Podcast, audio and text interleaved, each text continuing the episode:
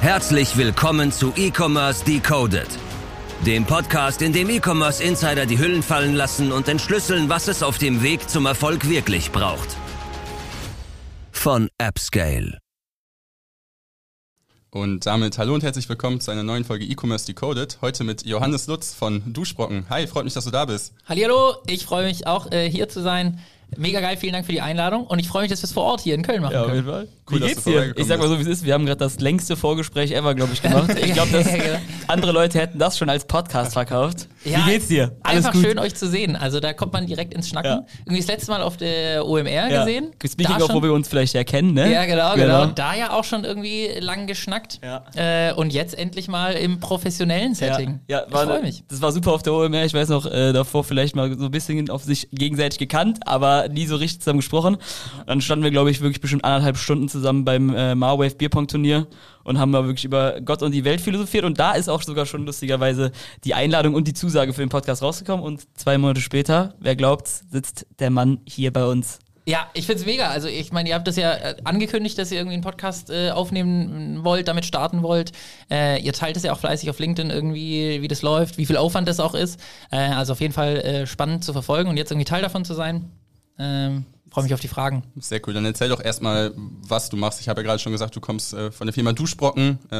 Ja, vielleicht leitest du selber kurz ein, was für ein Produkt ihr verkauft, wie ihr jetzt vielleicht aktuell von der Größe des, äh, des, ja, des Firmenumsatz aufgestellt sind, des Teams und so weiter, dass man so ein bisschen ein Gefühl dafür bekommt, was ihr macht. Cool. Ja, ähm, wir sind äh, Duschbrocken, wir sind eine D2C-Brand im Personal Care-Bereich. Alles nur so Anglizismen, aber also wir, wir verkaufen äh, nachhaltige Pflegeprodukte äh, fürs Badezimmer. Und unser Fokus ist ganz stark darauf zu sagen, hey, wir machen nachhaltige Produkte, die einen großen Fokus auf das Erlebnis legen. Also wir wollen so wenig Verzicht wie möglich bei bei einer nachhaltigen Wahl. Das bedeutet für uns, unser erstes Produkt war der Duschbrocken selbst, Namensgeber der Firma, ein 2 in 1 festes Shampoo und Duschgel, äh, womit man sich zwei Monate waschen kann und zwei Plastikflaschen einspart, wo man aber trotzdem den Duft und den Schaum und das Erlebnis hat von der klassischen 2 in 1 äh, Shampoo und Duschgelflasche. Äh, und das machen wir jetzt auch, haben über drei Millionen Plastikflaschen äh, seit 2018 eingespart. Das ist auch so unsere wichtigste Metric, die wir, die wir tracken, wie viele Plastikflaschen wir einsparen, äh, weil wir das da relativ gut messen können und unseren Impact genau sehen mit dem Team. Haben 200.000 äh, Kunden, äh, Schaumköpfe, wie die bei uns heißen, sind 23 Leute, die aktuell in Stuttgart äh, arbeiten und äh, wir planen dieses Jahr mit einem Umsatz von 5 Millionen, haben letztes Jahr irgendwie so 4,3 äh, Millionen am Ende vom Jahr gemacht.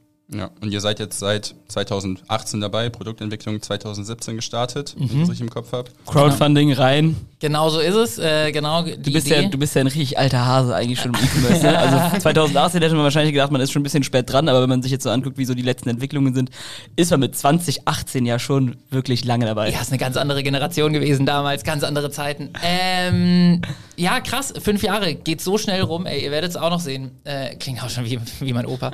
ähm, voll, ja, genau, mit Crowdfunding gestartet, irgendwie die Idee gehabt, äh, sechs Monate entwickelt, uns voll auf das Produkt konzentriert und uns überlegt, wie können wir sozusagen alles andere erstmal ausblenden. Also wie können wir uns tatsächlich wirklich auf das konzentrieren, was wirklich wichtig ist, unserer Meinung nach Community Building, also Leute zu finden, die Bock darauf haben und unser Produkt auch so gut wie möglich zu machen. Und deswegen haben wir eine Crowdfunding-Kampagne gestartet. Ist natürlich auch geil, weil du so einen klaren Startschuss hast, wann es losgeht, also auch marketingseitig. Ähm, hatten dann da das Ziel 5000 Euro zu, zu bekommen. Dann waren es 50.000 am Ende von dem Zeitraum, haben dann unseren eigenen Online-Shop aufgebaut. Ähm, am Anfang noch alles selbst gemacht, die Produktion, ähm, verpacken, versenden, also alle Steps. Ähm, Online-Shop selbst aufgebaut, irgendwie mit einem WordPress-Template. Würde man heute, glaube ich, auch nicht mehr so machen. und dann ähm, nach und nach gewachsen, irgendwie ganz viel durch Mund-zu-Mund-Propaganda, also durch, durch unsere Kundinnen, die das ähm, weitererzählt haben. Bis dann 2019 die Aufzeichnung für die Höhle der Löwen. Das war äh, wahrscheinlich kam. ein besonderer Moment, war. Ja, es war krass. Also wir haben da noch wirklich, als die Aufzeichnung war, alles händisch selbst produziert. Hatten 100 Tage Lieferzeit ähm, im Online-Store so, und Leute haben also auch so kommuniziert und Leute haben trotzdem weiter bestellt. Und zwar mehr, als wir an einem Tag schaffen. Also der, der, der die Zeit wurde, wurde immer länger. Und dann waren wir gerade so dabei, eben unsere Rezepte so anzupassen, dass sie auch auf, auf Maschinen laufen und waren auf Produzentinnensuche. Und dann haben wir eine Woche bevor dann die Aufzeichnung war, die Anfrage bekommen, ob wir nicht Bock hätten, äh, bei Die Höhle der Löwen aufzutreten. Ach, das war sozusagen inbound oder was? Ach, krass. Ja, ähm, wahrscheinlich über die Crowdfunding-Kampagne. Mhm. Also wir sagen immer, es ist wie so eine Kette Dominosteine, Mhm. ähm, die so umfällt mit guten Ereignissen. Und unser Job beim, und so eine Dominokette, wenn die Steine, die, das kennt man noch irgendwie von Domino Day, äh, da kann jeder. Mhm. super in der Krass, Kindheit. Domino Day, oh mein Ähm, Gott. da, ähm, da können die Dominosteine auch immer größer werden. Also Mhm. solange die nah genug beieinander stehen und so ein Dominostein nicht ins Leere fällt, ähm, Dann haut er den mit um. haut er den mit um und Mhm. der, könnt, der kann immer größer werden. Und das so ist auch unsere Brille, wie wir das aktuell so sehen beim Duschbrocken. Unsere Aufgabe ist es dafür zu sorgen, dass die Dominosteine vielleicht größer sind oder Mhm. ein Stück größer werden oder aber noch viel wichtiger ist, dass die Dominosteine nah genug beieinander stehen. So dass wir langfristig und nachhaltig Mhm. wachsen können. Und da war sicherlich ein riesen Dominostein dann die Ausstrahlung, die dann genau ein Jahr später nach der Aufzeichnung Mhm. war. Und das war auch ganz cool. Also wir sind ja gebootstrapped, das heißt, wir sind weiterhin jetzt nach den fünf Jahren immer noch äh, Eigenkapital finanziert. Also nur Christoph und ich ähm, halten Anteile und wir wachsen aus dem Cashflow der Unternehmung heraus. Ähm, und da diese Planungssicherheit, das muss man ein bisschen konservativer denken. Also da ist dann halt Profitabilität total wichtig und, und Cashflow. Ähm, und da war das total cool zu wissen, ey, da kommt jetzt bald irgendwas Großes.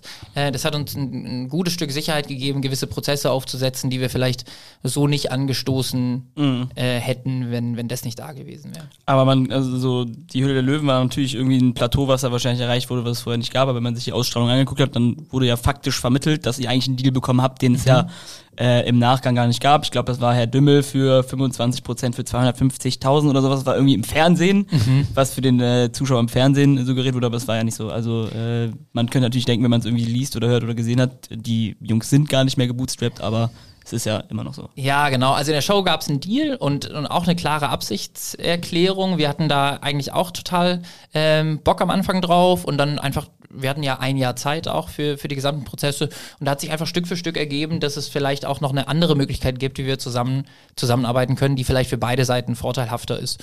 Äh, und so sind wir dann auf eine Kooperation gestoßen, wo, wo DS Produkte, das ist die Firma hinter Ralf Dümmel, ich, jetzt nicht mehr, sondern jetzt heißen die irgendwie, jetzt sind die Teil vom Social Chain. Genau, Georg Kofler. Ähm, ich glaube, denen geht's gerade auch nicht so gut. Na, Ähm, aber äh, jedenfalls. Ähm, Wem im E-Commerce? Genau, die, der ein großes Steckenpferd ist natürlich der Vertrieb irgendwie in den Einzelhandel und in den LEH und da, da sind die besonders gut. Und wir wollten auch diese Aufmerksamkeit, die wir aufgrund von 15 Minuten irgendwie auf Vox bei Höhle der Löwen zu einer Zeit, wo das irgendwie noch drei Millionen Leute angeschaut haben, äh, wollten wir dann so lange wie möglich nachtragen. Also wieder die Idee von Dominostein. Jetzt haben da 15 Minuten lang drei Millionen Leute irgendwie vom Duschbrocken den Pitch gehört. Ähm, Wäre doch geil, wenn die danach in DM, Rossmann, Müller, Netto, äh, Lidl reinlaufen und nochmal in einen Touchpoint, nochmal einen Kontakt mit unseren Kunden haben. Und dabei uns damals und auch jetzt strategisch der Einzelhandel nicht im Fokus steht, weil wir uns wirklich ganz stark auf diese, diese Kundinnenbeziehung konzentrieren, ähm, war, das, war das total toll, da jemanden zu haben, der da die Expertise hat, das Netzwerk aufgebaut hat, das wir nicht aufbauen möchten, aber trotzdem natürlich diese Aufmerksamkeit ein Stück weit mitnehmen wollen. Und deswegen war ganz klar, dass wir für eine gewisse Zeit die Kooperation ähm, gemeinsam machen, dass wir danach aber uns wieder auf das konzentrieren, wo wir glauben, dass wir wirklich gut sind. Und das ist äh, eben D2C über unseren eigenen äh, Online-Shop. Mhm. Ja, aber es, äh, ähm, lass uns vielleicht noch kurz bei dem Thema bleiben, weil das ist, glaube ich, extrem spannend. Erstens wart ihr sozusagen 2016 mit einer Crowd, äh, 2018 mit dem Crowdfunding ja unfassbar früh eigentlich noch dran mit dem Thema, ne? Also irgendwie, wenn man das, glaube ich, so vergleicht wie, sorry, äh, ausgelutscht Crowdfunding vielleicht heute ist. Ähm, Funktioniert aber immer noch. ja, es Also, funktioniert immer noch, aber es war damals ja, glaube ich, auch ein ganz, ganz neues Ding so für den deutschen Markt. Also man kannte irgendwie so Crowdfunding-Kampagnen aus Amerika, Ja, aber ja. ich glaube, in Deutschland hatte jetzt nicht jeder Autonormalverbraucher irgendwie das Thema Crowdfunding irgendwie im Schirm. Da wart ihr natürlich irgendwie übelst früh am Start. Das war dann irgendwie so der erste Schub. Ihr habt irgendwie eine gewisse Größe erreicht. Äh, es skizziert auch dann vielleicht einfach mal wichtig, wie, wie krass das Wachstum dann irgendwie nach dem Crowdfunding war, äh, beziehungsweise mit dem Crowdfunding. Dann irgendwie die Höhle der Löwe und dann, glaube ich, der spannendste Punkt eigentlich, wie man das danach irgendwie hält. Weil, also das piekt dann natürlich über und wir hatten ja auch schon Karina hier im Podcast, ähm, die auch bei der Höhle der Löwen war und dann irgendwie langfristig leider insolvent gegangen ist. Mit Udo, dem Mehrwegbecher. Genau, genau. Ja. Und ich stelle mir das halt extrem schwer vor mit Peaks, die sind irgendwie im ersten Moment übergeil. Man denkt sich so, ich bin irgendwie der, Der König der Welt. ich bin der Ja. König der Welt, aber irgendwie danach muss es natürlich deine Organisation auf irgendeinem gewissen Level halten. Das stelle ich mir mega schwer vor. Ja. Also wie habt ihr das vielleicht nach dem, ich kann mir vorstellen, nach dem Crowdfunding ging es vielleicht noch, war nicht so komplett komplex, äh, aber spätestens nach der Höhle der Löwen wusstet ihr, dass ihr eine Höhe halten müsst, um irgendwie äh, in der Fahrbahn zu bleiben. Wie habt ihr das gemacht?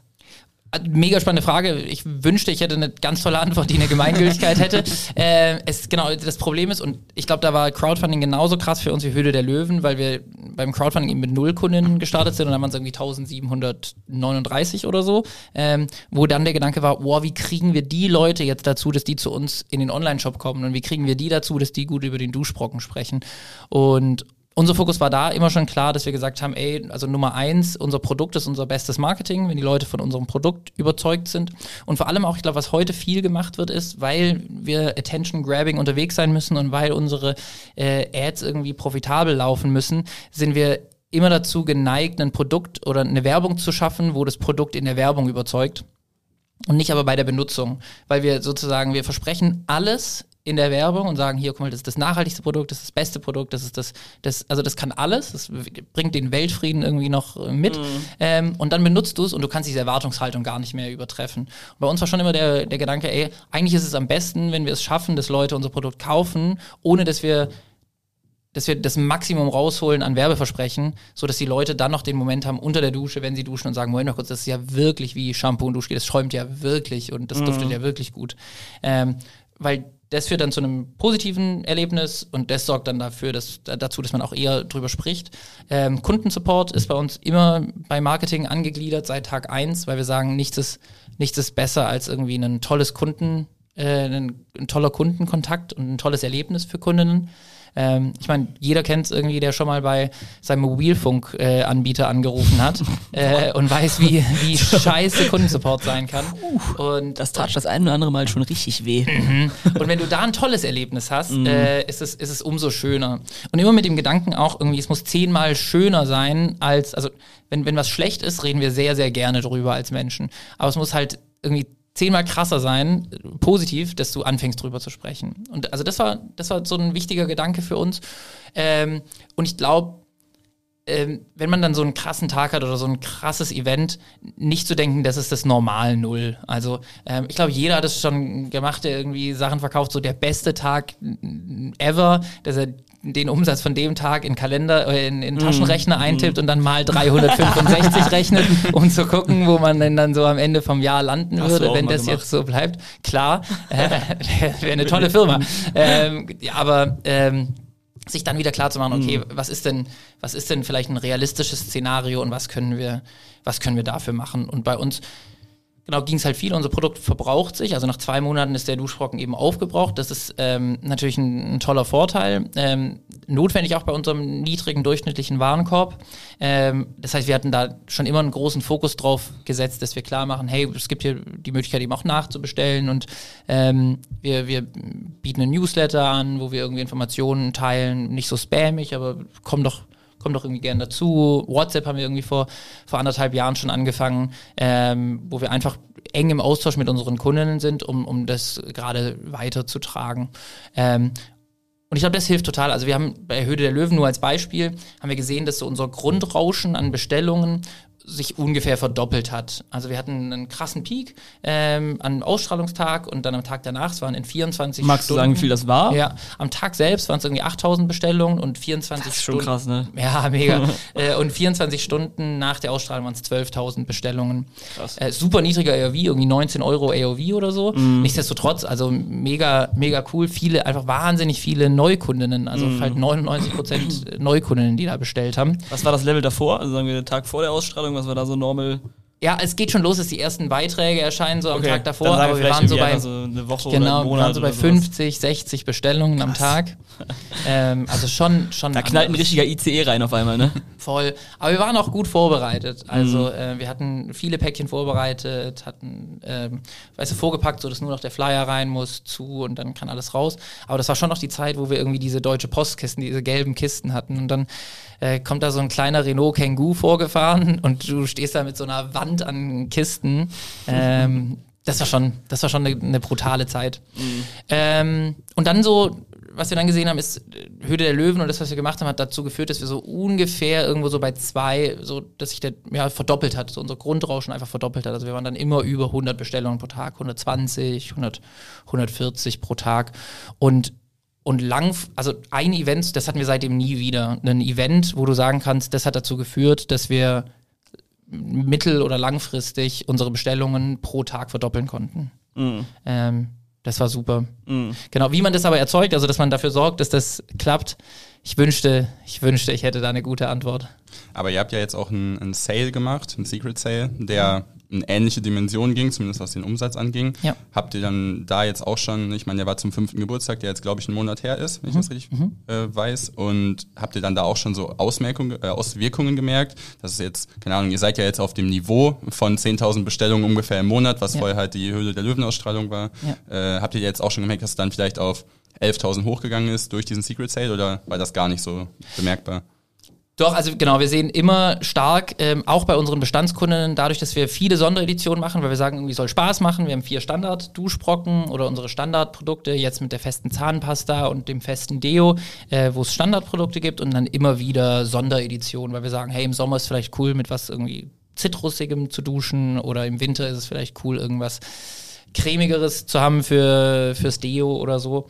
Ähm, dass, dass wir da ein Stück weit auch unsere Kundinnen oder unsere Schaumköpfe dazu erziehen, äh, zu gewissen Zeiten zu bestellen. Äh, und da sehen wir schon auch, ähm, dass, dass es passiert, dass wir mal 8000 Bestellungen in einem Monat haben und dann im nächsten 20.000, weil ein cooler Drop oder so war. Ähm, bei der Jubiläumsaktion mit dem Secret Sale, genau, es war zum ersten Mal, also wir haben zwei Tage lang unseren äh, Shop zugemacht und der war nur erreichbar per, per äh, Passwort. Und das war auch der erste Tag davon, war auch der beste Umsatztag in der Geschichte des Duschbrockens, mit so knapp 4000 Bestellungen dann an dem Tag.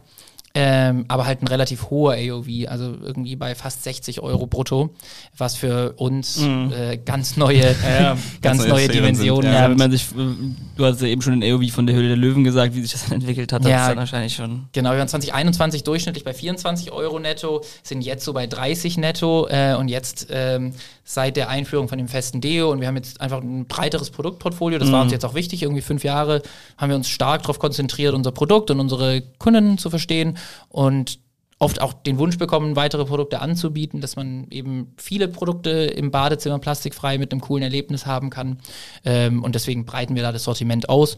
Und das ist natürlich cool, weil es uns die Möglichkeit gibt, tolle Bundles und Sets zu Ja. machen wo wir dann aber den Kunden oder die Kundin nicht ein Jahr lang verlieren. Also bisher hatten wir halt nur die Möglichkeit zu sagen, kauf halt vier Duschbrocken anstatt einen Duschbrocken. Ähm, aber wir wollten ungern irgendwie sagen, kauf zwölf Duschbrocken und du musst zwei Jahre nicht mehr Duschbrocken einkaufen, äh, weil wir dann sehr weit in die Nachbestellung reinrutschen und das hat ja auch nicht so ein ist dann noch schwierig, immer top of mind zu bleiben. Also, Ja, dass genau. Leute halt wissen, okay, ich habe das jetzt bei Duschbrocken gekauft. Gibt es den Shop dann noch, wenn ich das nochmal kaufen möchte? Ja, genau. solche Oder deine ja. Geschmäcke, dein, Ja. dein Wunsch, was du hast, ändert sich und dann hängst du da irgendwie noch drin mit deiner Bestellung von vor anderthalb Jahren.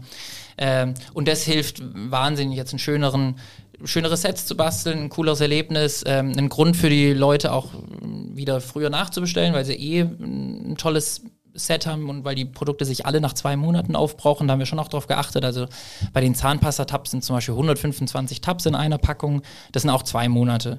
Äh, und so, dass die sich ungefähr gleich gleich aufbrauchen, dass man dann auch alles gemeinsam wieder nachbestellen kann.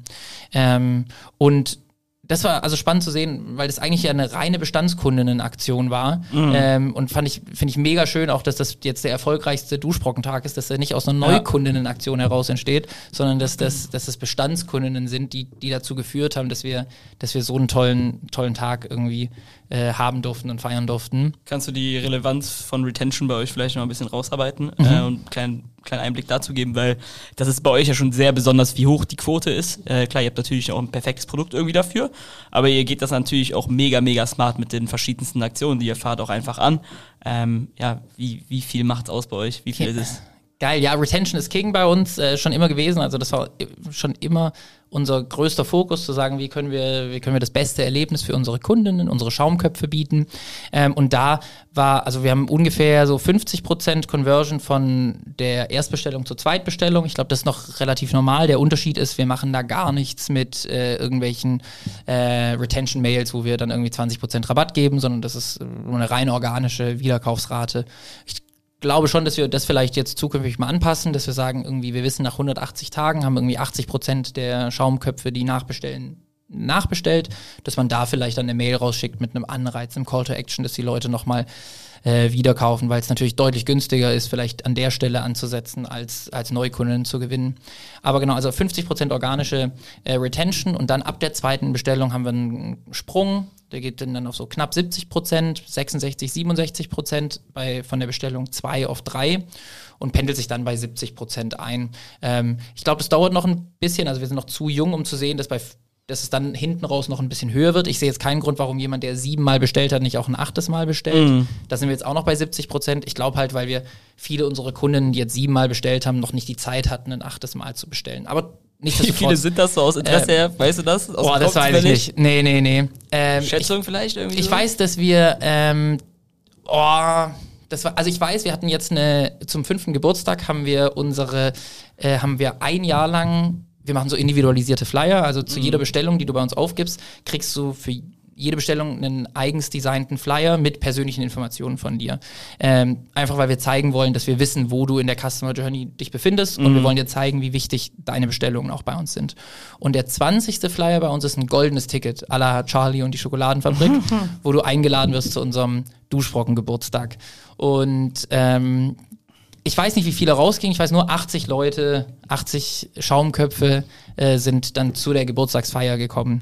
Ähm, also muss deutlich mehr als 80 gewesen sein, weil mhm. mega krass, dass da jemand, also wir hatten Leute irgendwie aus, aus Rostock, Münster, äh, Berlin, München ähm, bei uns das dann in der Schaumstation. ein weiter Weg nach Stuttgart ist, die kommen ja nicht alle aus um die voll, Ecke. Voll, ja. voll. Ähm, genau, also schon, schon einiges. Für uns mhm. echt, echt wichtig. Ähm, ist auch genau. einfach, glaube ich, in diesen schwierigen E-Commerce-Zeiten auch einfach schön zu wissen, dass es dann irgendwie sozusagen diesen festen Sattel gibt, auf dem man sitzt, ne? Ja, genau. Also alle versuchen gerade irgendwie von, von, von den krassen mhm. Umsatz- und Wachstumszahlen, äh, die natürlich aufrechtzuerhalten, aber irgendwie alle unprofitablen Kanäle abzuschalten und irgendwie langsam klarzukommen mit der Kohle, die man zur Verfügung hat und entdecken auf einmal Retention und auch irgendwie On-Site-Optimization mhm. für mhm. sich.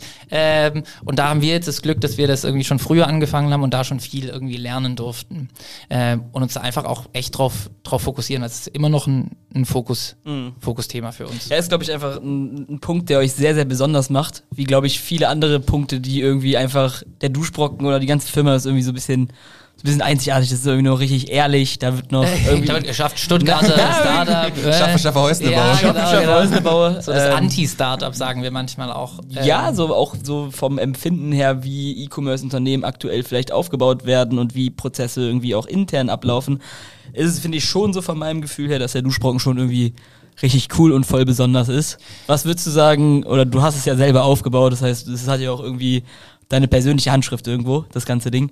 Was, was würdest du sagen, was macht euch so besonders? Was ist sozusagen der Garant für diesen Erfolg? Man könnte ja auch irgendwie sagen, so, komm, ich kaufe mir jetzt woanders mein, mein festes Deo oder ja. mein festes Shampoo. Was ist deiner Meinung nach irgendwie so dieser Punkt, wo du sagen würdest, ey, das ist einfach der, also das ist, glaube ich, schwer, man will ja, sich auch nicht zu selber so krass loben. Was ist der Garant für euren Erfolg? Nein, aber so. Warum bist du so ein cooler Typ, Johannes? ja, ja, genau. aber so wie, was, was, was würdest du selber sagen, wenn man dir diese Frage stellt, die mhm. ich dir jetzt gerade gestellt ja, habe. Ja, genau, genau, rein hypothetisch. ähm, ich glaube, ähm, ich glaube, es ist ganz, also ich glaube, Timing ist erstmal wichtig. Ähm, da hatten wir viel Glück, da sind wir auch sehr dankbar drum. Äh, ich glaube, wir nehmen uns nicht zu ernst, also wir sind nicht zu verbissen an der Sache. Uns ist uns ist wichtig, einen Impact äh, zu, zu generieren, also uns auch unsere Themen und unsere Unternehmung nachhaltig aufzustellen. Nicht nur die Produkte, sondern auch das Unternehmen selbst, also viel Verantwortung für unsere Arbeitnehmenden auch, ähm, als unsere wichtigsten äh, Stakeholder. Ähm, und ähm, ich glaube, dadurch sind wir in vielen Entscheidungen viel konservativer, als das vielleicht ein klassisches Startup ist, die, die einen, einen, einen starken Wachstumstrajectory haben, also die, die schnell wachsen wollen und, und um jeden Preis auch schnell wachsen möchten und alles auf eine Karte setzen, um den größtmöglichen Erfolg zu erzielen. Also da wird immer ganz stark die Upside optimiert. Also wenn es klappt, dann klappt es aber richtig. Und wenn es, aber die Wahrscheinlichkeit, man erhöht damit immer die Wahrscheinlichkeit, dass es nicht klappt. Und wir haben von Anfang an schon stark den Fokus drauf gesetzt, unsere Downside zu minimieren, also das Downside Risk zu minimieren.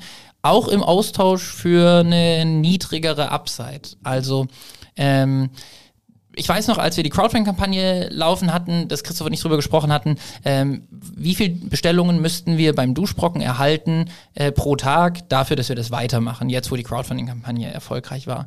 Und dann haben, kamen wir drauf, also dann haben wir irgendwie gestartet mit, bei zehn Bestellungen würden wir das machen, ja auf jeden Fall, zehn Bestellungen ist ja mega, das wäre ja echt cool.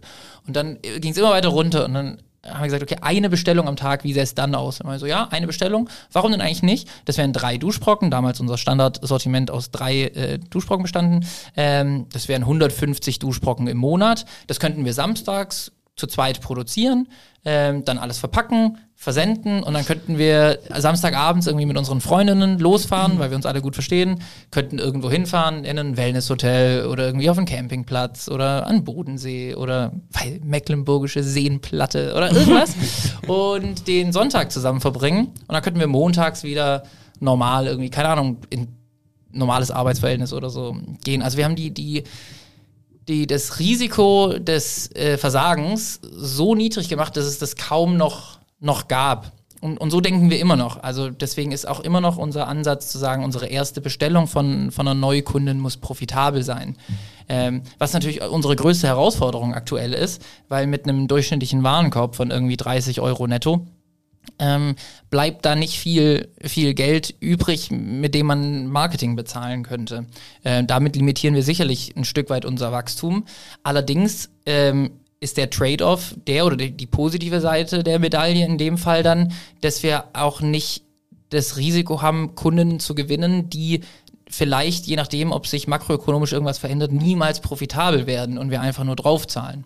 Also es ist so ein, immer so ein gewisses Abwägen und wir haben uns da bisher immer sehr stark eben für die, für die Seite entschieden, die, ich glaube, klassische Startups, die man so im Bild hat, wenn man Gründerszene liest oder Business Insider, Mhm. äh, dann äh, eben eher weniger sieht. Aber halt dann auch einfach ziemlich risikoavers und sich bewusst, was passiert. Also ihr könntet jetzt auch sagen, wir haben letztes Jahr 4,2, 4,3 Millionen Umsatz gemacht. Wir machen dieses Jahr locker sechs, weil wir können es. Vom Ding her, wir haben jetzt genug Kapital rumliegen. Das Ja. ist dann ja auch eine bewusste Entscheidung zu sagen, nee, wir nehmen lieber nur, keine Ahnung, 5 Millionen erstmal als Ziel, um dann halt aber auch nachhaltig und sinnvoll zu wachsen. Ja, genau.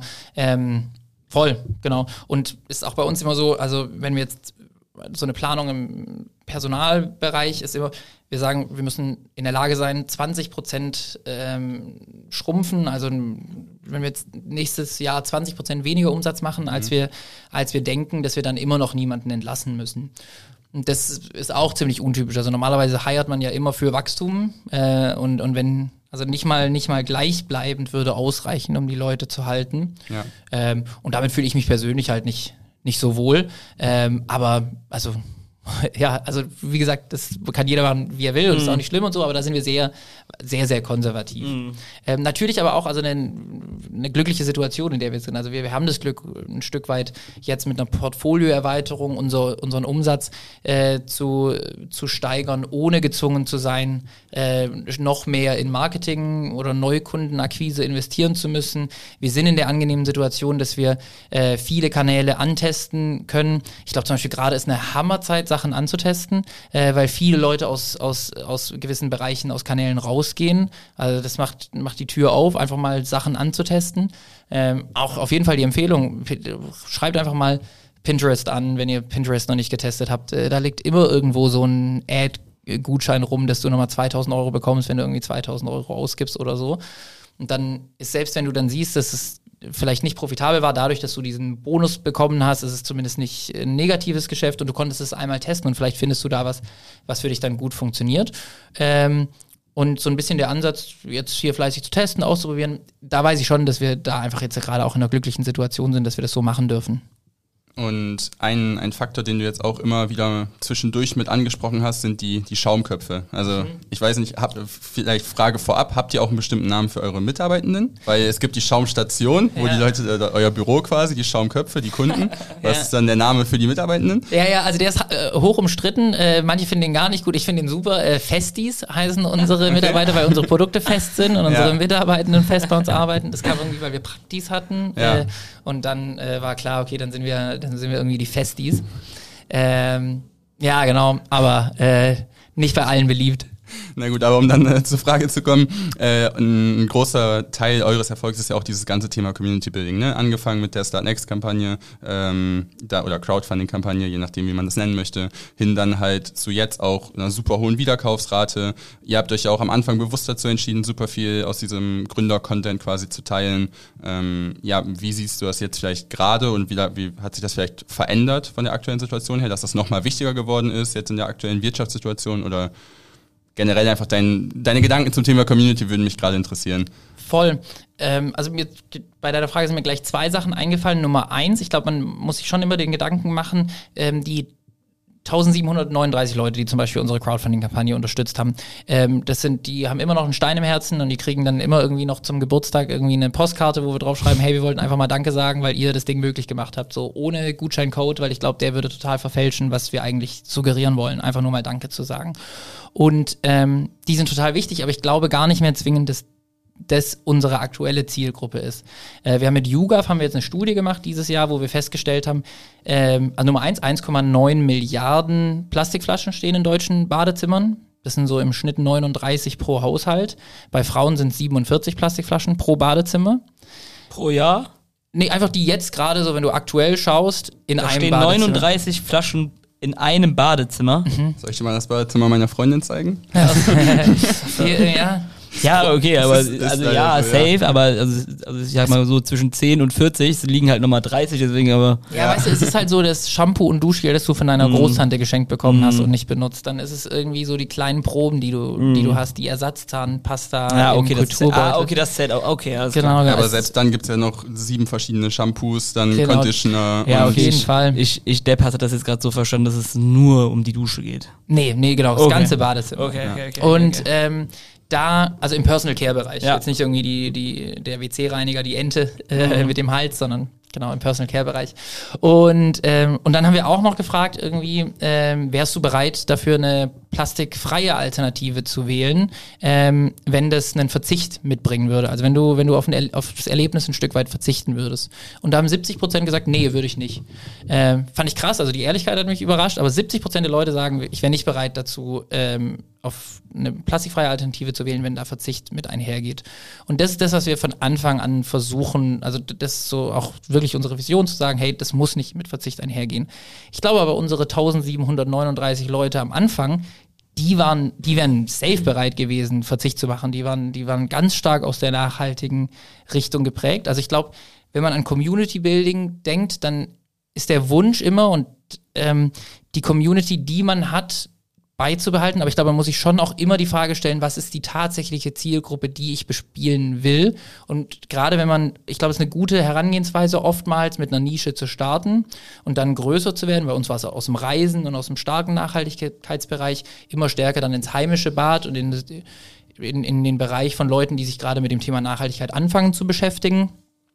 Und dann dabei im Community Building das nicht vergessen, dass sich das auch, auch weiterentwickelt. Also das wäre so das erste Thema äh, zum, zum Community Building, das man, glaube ich, auf dem Schirm haben sollte. Und das zweite ähm, ist, glaube ich, ähm, oh, das habe ich, glaube ich, vergessen. Warte mal. Also ich glaube, das ist schon eigentlich, eigentlich das Wichtigste. Ähm, ich ich glaube, ich glaube, im Community Building, bei, wie bei vielen Entscheidungen, das ist, glaube ich, auch noch gut, ähm, ist ähm, es wichtig, Entscheidungen zu treffen, die man für, für richtig erachtet und zwar nicht mit dem Gedanken, eine tolle Community aufzubauen. Also wenn du, ich glaube, das ist oftmals so, dass wenn man sich an an ein Whiteboard setzt und sagt, was kann ich machen, um eine tolle Community zu erzeugen, dass diese Maßnahmen sich niemals authentisch anfühlen und deshalb niemals oder nicht den gleichen Erfolg haben, wie wenn man Sachen macht, die man einfach cool findet, weil man davon überzeugt ist, ähm, was dann im zweiten Schritt vielleicht zu einer, zu einer erst dann zu der stärkeren Community führt. Also zum Beispiel wie bei uns mit den, mit den Flyern, die wir beilegen. Wir machen das nicht, weil wir sagen, wir wollen die Retention, ah, das ist ja super, wenn wir irgendwie drei Flyer da reinlegen. Ähm, die sind alle unterschiedlich, dann kauft er vielleicht äh, nochmal, weil er den vierten Flyer auch haben will. Nee, gar nicht. Wir wollen ganz klar zeigen, dass wir, dass wir ihn sehen, dass wir wissen, was er macht, dass er bei uns einkauft, was er schon erreicht hat mit uns zusammen und was sein Impact dabei ist äh, und dass wir dankbar dafür sind. Und ich glaube, dadurch, dass wir das aus genau dem Grund machen und es, glaube ich, hoffentlich auch so authentisch bei den Kundinnen ankommt, ähm, glaube ich, dass dann dadurch im zweiten Schritt die Das ist halt Retention dann der steigt. nette, nette Nebeneffekt davon. Genau, genau. Ja. Und wahrscheinlich sogar profitabilitätssteigernder oder maximierender, als wenn man im ersten Schritt sich überlegen würde, ähm, okay, wie können wir unsere Retention erhöhen oder unsere Profitabilität steigern, weil darum geht's ja dann in dem Fall, wenn man über Retention steigern redet, will man die Profitabilität steigern. Und ich glaube nicht, dass wir uns dafür entschieden hätten, das zu machen, wenn es darum geht, die Profitabilität zu steigern, weil es natürlich auch ein Pain ist, irgendwie jeden Tag die CSV aus dem eigens programmierten Downloader irgendwie und dann funktioniert es nicht, weil Shopify die API geändert hat und dann müssen wir wieder schauen, was da los ist und dann Vornamen und Nachnamen checken, weil die Leute das manchmal falsch eingeben und dann alles aufbereiten. Da würden wir sagen, oh nee, das ist auf gar keinen Fall skalierbar ähm, und damit auch nicht Profitabilität steigern, das können wir nicht machen. Ich glaube, deswegen ist immer wichtig, aus welcher Seite man das betrachtet, also wie man das betrachtet. Und ich glaube, das gilt bei für Community Building genauso. Ja. Aber jetzt äh, haben wir sozusagen diese Community-Seite auf äh, Kundenseite ein bisschen abgedeckt, was es so besonders macht. Aber ich glaube, das Arbeiten bei euch an sich, euer Team, äh, wie ihr die Sachen seht, sind glaube ich auch nochmal mindestens genauso besonders. Äh, also hast du im Vorgespräch schon erzählt, dass wenn da irgendwie mal eine dicke Sales-Aktion oder ähm, irgendwie wieder eine Aktion ansteht, dass ihr dann alle zusammen anpackt. Ähm, ihr habt da glaube ich ein sehr, eine sehr große, was heißt Betriebszugehörigkeit, aber die Leute sind glaube ich mega wohl bei euch. Was macht es irgendwie so besonders bei euch und äh, wann hast du vielleicht so realisiert, dass es wichtig ist, da auf jeden Fall einen starken Fokus drauf zu legen? Also weil ihr seid ja auch keine Remote First Company, das gibt es ja Nee. irgendwie auch relativ wenig noch im E-Commerce. Ähm, ja, was ist, äh, was waren da so die Punkte, wie du das entdeckt hast? Also ich weiß gar nicht, ob man, also das Problem ist, wir haben ja, wir können ja keinen AB-Test machen äh, mit unserem, mit unserem Personal. Also wir können ja nicht sagen, super, wir testen jetzt drei Monate gleichzeitig mit 50 Prozent die Remote. Wobei vielleicht geht's. Ach, weiß ich, aber, ja, ja, ja, ob das schwierig. dann so valide ist. Ja, genau, genau. Schwierig. Ähm, aber wir haben uns bewusst dafür entschieden zu sagen, hey, wir wollen, ähm, wir wollen vor Ort sein und wir wollen, und das ist uns das Wichtigste, ähm, gemeinsam einen positiven Impact äh, generieren. Das ist auch unser Why, das hängt auch bei uns an der Wand. Und äh, dieses Gemeinsam ist dann ganz, eine ganz wichtige Komponente für mich dafür. Ähm, weil zu spüren, dass wir hier da was machen äh, und was, was wir machen dürfen, weil unsere Schaumköpfe bei uns einkaufen und gleichzeitig, weil wir gemeinsam zusammenkommen und gemeinsam an der Sache arbeiten, finde ich es sozial total befriedigend zu wissen, dass es Ja. nichts ist, was man alleine irgendwie schafft. Und ich finde, das vergisst man oftmals, wenn man dann irgendwie alleine in einem Coworking Space äh, acht Stunden vor seinem Laptop hockt, dass das Teil von was Größerem und von was Ganzem ist. Und das spürbar zu haben, äh, war, war eine ganz aktive Entscheidung für uns, weil dass wir gesagt haben, hey, wir wollen, wir wollen mit unserem Team, äh, Team zusammen vor Ort sein. Und, und Arbeit ist für uns mehr als die reine Produktivität. Also bei uns passiert halt, keine Ahnung, wenn jetzt zum Beispiel ein Launch ist und dann ähm, dann kommt das ganze Team vom Office runter zum Versand und dann machen wir alle zusammen äh, eine große, dann machen wir die Musik laut und dann wird fleißig zusammen irgendwie angepackt und gepackt. Und dann machen wir gemeinsam Mittagspause oder gibt es irgendwie Pizza für alle oder ähm, auch nach der Arbeit passiert irgendwie oft was oder auch mal während der Arbeit, keine Ahnung. Wir hatten es auch schon, dass unser WLAN nicht funktioniert hat und dann haben wir irgendwie unsere Minigames ausgepackt und irgendwie Turniere veranstaltet. Und ich finde, das sind so Momente, ähm, die, die würden dann alle fehlen, wenn man, wenn man das so nicht hätte und, und, und das irgendwie auch zu zelebrieren, ähm, das macht irgendwie Spaß.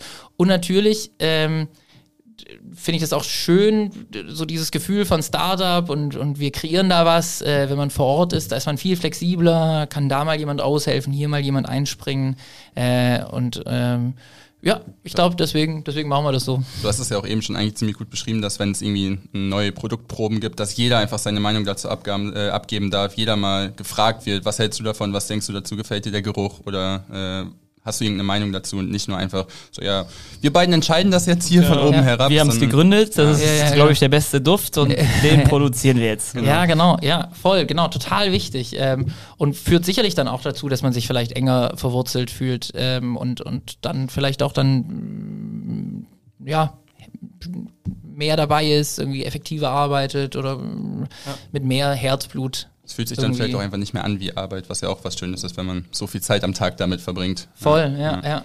Ja, cool. Äh, ich würde sagen, bevor wir zu deiner Frage kommen, wäre es, glaube ich, relativ spannend. Äh, jetzt, also du hast es eben schon mal kurz angeteasert, was so eure Ziele sind, ähm, auch hinsichtlich so, wie ihr einzelne KPIs bei euch steigern könnt mit neuen Produkten. Ähm, vielleicht magst du noch kurz, bevor wir in die Frage gehen, die wir jedem Gast stellen, äh, vielleicht nochmal kurz darüber sprechen, was wir vielleicht so vom Duschbrocken hinsichtlich vielleicht Produkte, ähm, allgemeine Entwicklungen äh, vielleicht so in den nächsten ein, zwei Jahren erwarten könnt. Weil ich glaube, da äh, steht noch einiges an, was ihr, was ihr angehen könnt. Ja, voll. Also wir sind, genau, wir sagen immer, wir sind zufrieden, aber nicht satt. Also immer so aus einer Mhm. intrinsischen Motivation heraus, dass wir noch Bock haben, irgendwie mehr Sachen zu machen, ohne unzufrieden zu sein Mhm. bei dem, an dem Ort, wo wir sind. Ähm, haben wir viel geplant. Also dieses Jahr steht bei uns alles unter dem, äh, unter so, wir haben so ein Growth Flywheel ähm, aufgezeichnet. Wir haben noch keinen guten Namen dafür gefunden, deswegen ist es erstmal so ein Platzhalter. Das Jahr ist auch schon wieder halb vorbei. immer noch äh, Provisorien halten doch am längsten wo wir die Idee hatten, hey, also gar nicht, also nichts Besonderes eigentlich, aber wir lassen uns doch einfach alles ein bisschen optimieren. Äh, und wenn wir in jedem Bereich ein bisschen äh, eine höhere Retention, mehr Neukundinnen, einen besseren AOV, also durchschnittlichen Warenkorb haben, dann ist es wenn wir jetzt uns auf einen Bereich konzentrieren würden äh, und da 10% wachsen würden, wäre das cool. Aber wenn wir in allen Bereichen 5 oder 10% wachsen, ähm, hebt das alles äh, zusammen alles hoch. Die ganze Baseline geht so ein bisschen weiter nach oben. Ganz genau. Und da ist Produktportfolio-Erweiterung dieses Jahr sicherlich das größte und wichtigste Thema gewesen. Also feste Zahnpasta, die wir dieses Jahr eingeführt haben. Da machen wir auch 10% des Umsatzes inzwischen mit, was ich relativ relevant finde für doch ein vielleicht, glaube ich, noch nischigeres Produkt als feste, äh, festes Shampoo und Duschgel. Jetzt mit dem festen Deo, ähm, glaube ich, auch ein Megaprodukt, weil es ich glaube, das könnte, könnte das Potenzial dazu haben, irgendwie gleich groß zu werden wie, der, wie das Produkt Duschbrocken, weil jeder kennt einen Deo-Stick irgendwie. Vor allem, ich würde auch sagen, dass ein Deo-Roller, von Gedankengang geht es ja in die Richtung, deutlich akzeptierter ist in der Gesellschaft oder eine höhere Ja. Benutzungsakzeptanz hat, wie jetzt ein festes Shampoo zum Beispiel. Ganz genau. Ja, genau, genau, genau. Das musst du erstmal ausprobieren und Ja. eine gewisse Umgewöhnung haben. Beim Deo ist es das, äh, das gleiche Prinzip. Und das Coole ist ja noch dadurch, dass es das erste Mal ist eigentlich, dass es kein Wegwerfprodukt ist, das Deo, weil bisher hast du ja immer, sei es Glas, sei es Aluminium, sei es Plastik, hast du immer was, was du danach entsorgst. Also es ist immer ein Weg. Ähm, und jetzt zum ersten Mal mit unserem Aluminiumbehälter, oder nicht zum aller, allerersten Mal, also wir sind nicht die erste Firma, die ein wiederbefüllbares Deo macht, ähm, aber ähm, ich glaube das Schönste und Coolste. Ähm, Wäre blöd, wenn du es jetzt nicht sagen ja, würdest. ähm, hast du was, was sich hochwertig anfühlt äh, im Bereich, wo du bisher Einwegprodukte äh, kanntest? Äh, und das, äh, glaube ich, hat ein Wahnsinns, Wahnsinnspotenzial. Das war ein großes, wichtiges Thema für uns dieses Jahr. Es werden noch ein, zwei Produkte kommen.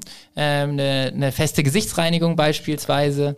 Ähm, Freue ich mich mega drauf. Ähm, ein Adventskalender, nachdem wir letztes Jahr schon einen hatten, äh, sind wir jetzt Das schon war ja auch brutal gut, ne?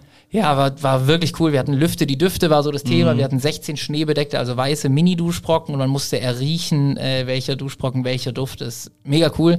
Dieses Jahr wird es, glaube ich, auch äh, vielleicht sogar noch cooler. Ähm, vollgepackt mit, also über die Hälfte davon sind Produkte, die dann nur in dem, in der Art und Weise, in der Variante im, im Adventskalender sind. Und am Ende, wir haben uns überlegt, was kann man dann mit so einem Adventskalender am Ende machen, wenn die Zeit rum ist, weil es doch viel Papier und den du in den Müll wirfst. Also haben wir versucht, dem Ganzen noch ein zweiten, zweites Leben einzuhauchen, so dass man nochmal mit dem Adventskalender interagieren kann. Ähm, Freue Bin ich ich mich. gespannt, was kommt, weil das hat man ja noch gar nicht gehört irgendwie. Also, Ja, voll, voll. Also, ja, genau. Werden wir, werden wir noch sehen. Äh, wir sind noch, wir sind noch am Ist auch noch Planen. gut Zeit bis dahin eben. genau. Schauen wir mal, was wird. Wobei, gell, hier schwitzen wir und ich denke die Ja. ganze Zeit im Kopf schon irgendwie an Schnee und äh, Ja. Adventskalender. Also man ist da immer schon lange in der, in der, in der Planung. Ähm, aber ich glaube, so große Herausforderung für uns ist auf jeden Fall Neukundinnengewinnung, also weitere Kanäle zu finden, wie irgendwie Paid Social vor einem Jahr, der einfach skalierbar ist, um, um profitabel bei der Erstkundinnen, bei der Erstbestellung äh, zu agieren, äh, da weitere Kanäle zu finden. Ähm, und da haben wir aber auch gerade mega Spaß dran, das auszuprobieren und zu machen. Äh, wir planen dann so mit 5 Millionen dieses Jahr. Äh, mal schauen, was dann nächstes Jahr passiert. Wir bleiben auf jeden Fall erstmal noch im Personal Care Bereich. Ähm, ja, freue mich, Spannend. freue mich auf alles, was kommt. Spannend. Sehr cool. Dann lass uns doch mal, wie Moritz das gerade schon angeteasert hat, zur Frage kommen, ähm, mit wem du gerne mal einen Kaffee oder ein Bierchen trinken gehen würdest. Geil. Ich habe habt ja ein kleines Briefing durchgeschickt, da war die Frage schon. Und ich habe echt die ganze Zugfahrt überlegt, weil es gibt so, so abgedroschene Sachen, äh, die ich nicht sagen will.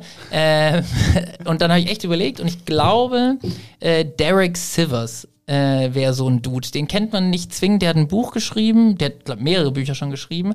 Das heißt, oh, das hätte ich noch recherchieren sollen, wie das Buch heißt. Anything You Want heißt das, glaube ich. Okay. Ähm, und der ist auch so, der hat CD Baby oder so gegründet, also ganz früh noch in Amerika.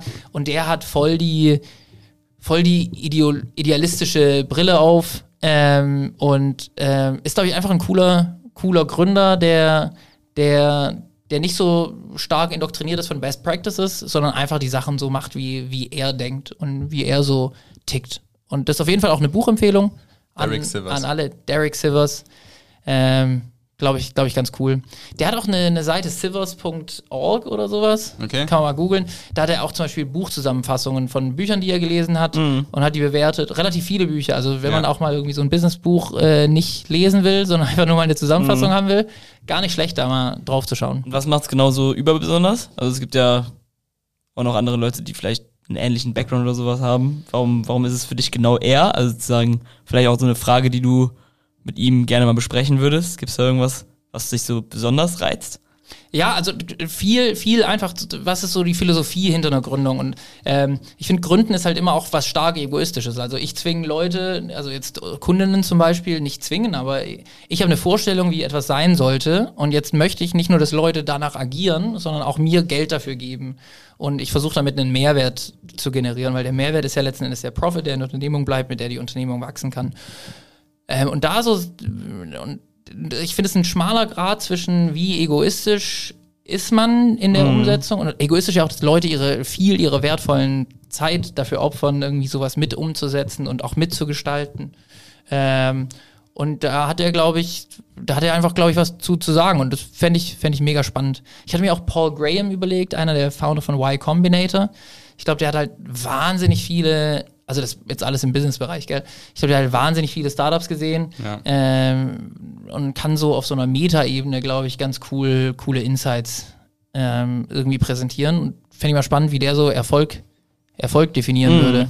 Weißt du, wenn der, weil der hat ja wirklich alles gesehen, irgendwie von Airbnb und äh, PayPal. Ich hab's gesehen.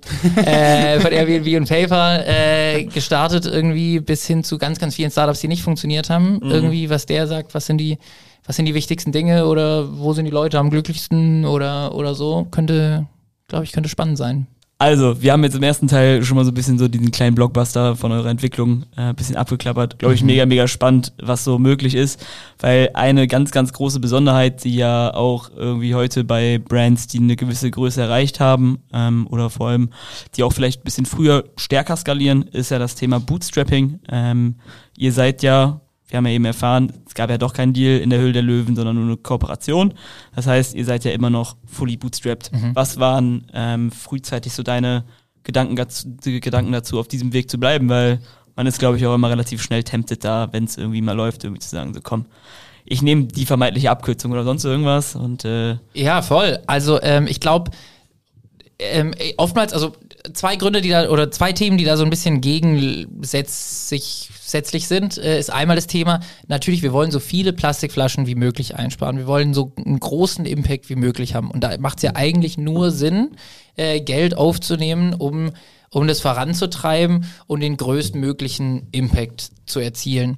Und aber auf der anderen Seite steht da dagegen, dass wir natürlich auch mit einer gewissen Überzeugung herausgegründet haben, um Sachen umzusetzen auf die Art und Weise, wie wir das gerne umsetzen möchten. Und wenn man jetzt hier ähm, Risikokapitalgeber mit ins Boot holt, dann haben die teilweise natürlich auch den Erfolg der Firma äh, im Blick, aber auch eine andere Agenda, einen gewissen Zeitplan, wann die sich wünschen, dass das Geld wieder ähm, recoupt. Ähm, und für uns, ich vergleiche es immer mit so einer, sehr mathematisch jetzt, aber mit so einer Formel, wir kennen es ja noch irgendwie aus der Schule, wenn man so eine XY-Achse hat und dann hat man da so eine, so eine Funktion, ähm, dann gibt es eigentlich zwei Wege. Einmal so der klassische Hockeystick, der dann krass nach oben geht. Ähm, und es geht aber immer, immer unter die Fläche unter der Funktion. Äh, äh, krass, krass, krass. Alle abgeschaltet. Und, ja, voll.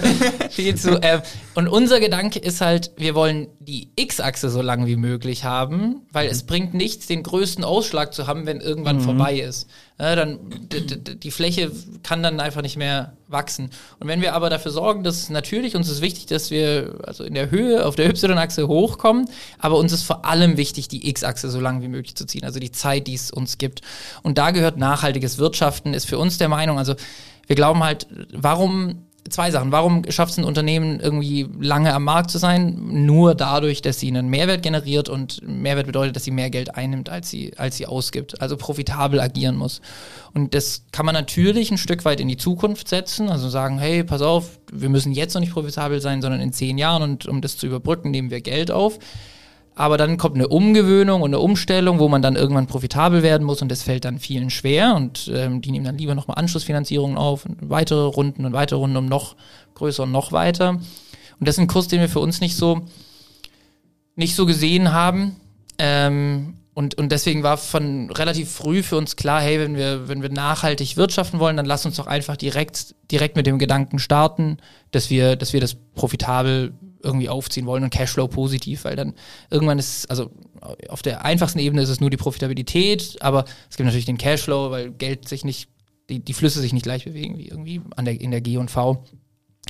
Ähm, und damit sind wir relativ gut gefahren. Ähm, es gibt dann manchmal so Wachstumsschwierigkeiten. Also gerade wenn du, wenn du stark wächst, dann hast du viele Kosten, irgendwie wie die Produktion, Rohstoffe einkaufen, irgendwie das Ganze vorzufinanzieren, bis es irgendwann mal äh, profitabel wird. Aber da hatten wir relativ viel Glück, dass wir das gut abfedern konnten.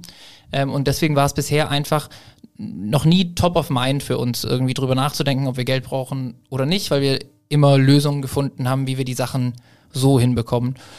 Und ich spreche mich auch immer relativ stark fürs Bootstrappen aus. Ähm, ich glaube nicht, dass jede Unternehmensgründung äh, Eigenkapital finanziert sein sollte. Ähm, es gibt sicherlich genug Cases, wo ein VC-Fall äh, oder oder äh, Fremdkapital total sinnvoll ist. Also bei allen Sachen, die eigentlich viel Kapital zur Gründung brauchen, macht Sinn.